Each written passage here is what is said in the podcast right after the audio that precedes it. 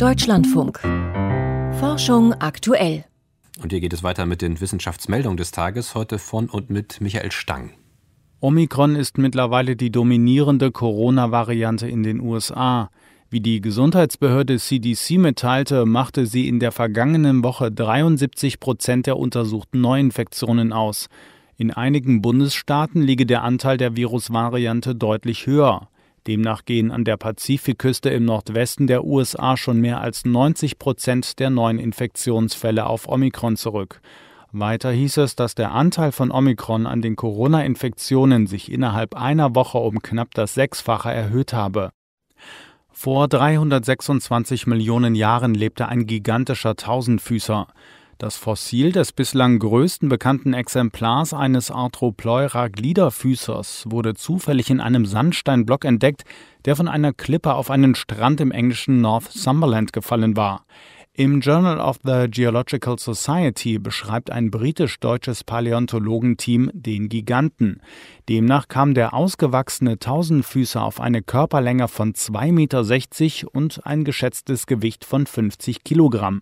Damit könnten Arthropleura die größten Gliederfüßer aller Zeiten gewesen sein.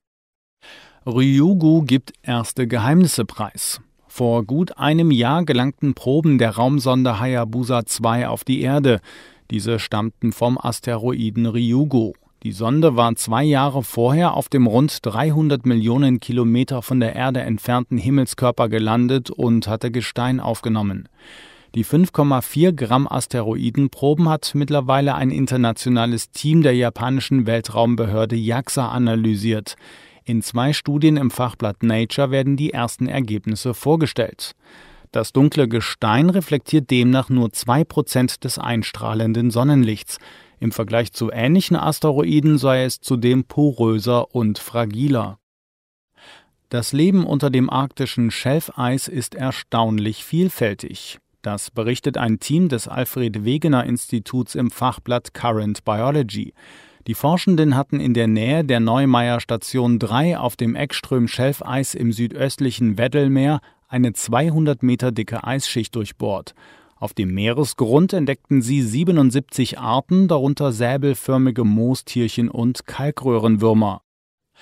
Perlen deuten auf ein 50.000 Jahre altes Netzwerk in Afrika hin.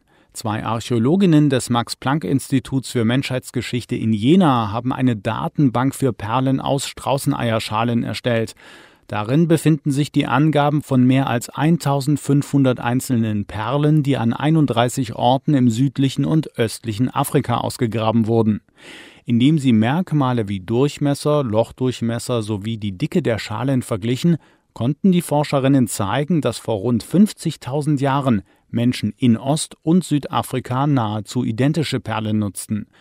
Diese Daten weisen den Studienautorinnen zufolge darauf hin, dass zwischen diesen Populationen, die etwa 3000 Kilometer voneinander entfernt lebten, ein reger sozialer Austausch herrschte, heißt es im Fachblatt Nature. Das waren die Wissenschaftsmeldungen des Tages heute von und mit Michael Stang.